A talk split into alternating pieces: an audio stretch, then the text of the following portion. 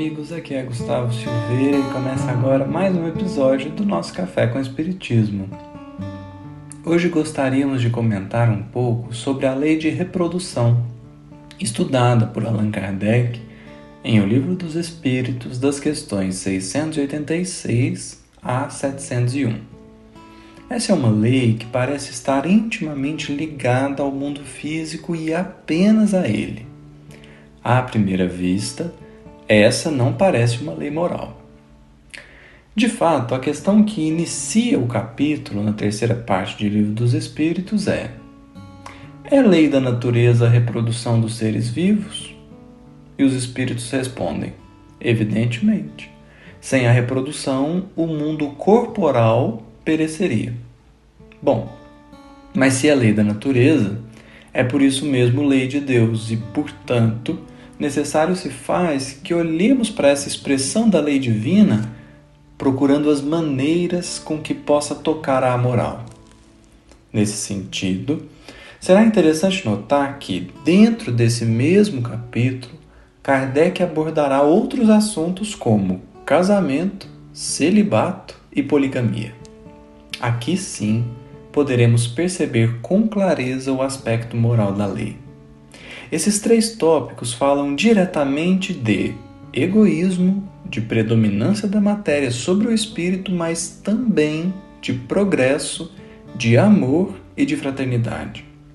De início, vemos na poligamia uma ignorância sobre o que representa de fato o casamento, conceituado como união de dois seres. Isso porque, na questão 701, os espíritos dizem que na poligamia não existe afeição, mas tão somente sensualidade. O que nos faz pensar que o que vale mesmo em uma união conjugal é a afeição real que um vota ao outro. E é exatamente isso que somos chamados a desenvolver e que sublima a relação, fazendo com que ambos se elevem moralmente. Todavia, se a poligamia é certamente contrária à lei natural, o mesmo não ocorre com o celibato e o casamento, sendo que esse último, segundo a questão 695, representa um progresso na marcha da humanidade. Ambos podem ser bons ou não, e aqui está uma profunda questão moral. O celibato pode ser motivado pelo egoísmo, o egoísmo que preza excessivamente pela zona de conforto, que não quer ser incomodado pelas manias do outro, que quer fazer planos sozinho. A convivência de fato representa um certo desafio, o que pode fazer com que o egoísta opte por não casar ou constituir família. Mas olha que ironia.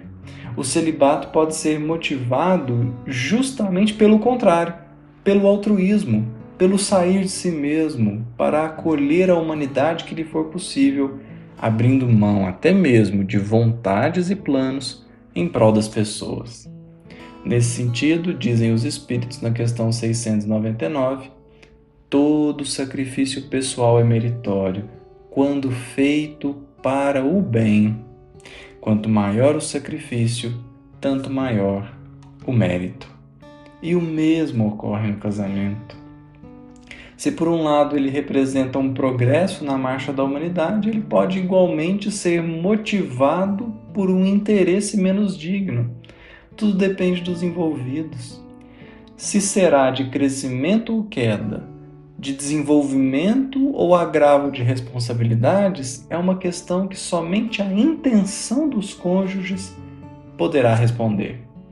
Todavia, de ambos, casamento e celibato, surge um ponto em comum. Independente do caso, se o que orienta a pessoa é o sentimento do bem, então veremos algo de muito sublime acontecer o verdadeiro cultivo da fraternidade e do amor, e isso nos aproxima do Criador. Cultivando o amor e a fraternidade, quer no casamento, quer na vida celibatária, estaremos naturalmente aproximando a nossa vontade da vontade do Pai, que quer que nos amemos uns aos outros. É por isso que notamos um objetivo maior nessa lei, o objetivo de um dia podermos repetir aquelas mesmas palavras de Jesus: Meu alimento é fazer a vontade daquele que me enviou. A necessidade da união, da comunhão, da convivência nos ensina, no final das contas, a compreender a vontade de Deus. Se assim estivermos orientados, se assim nos movimentarmos no caminho da vida, então certamente estaremos cumprindo nosso papel no mundo. Um grande abraço a todos e até o próximo episódio do Café com Espiritismo.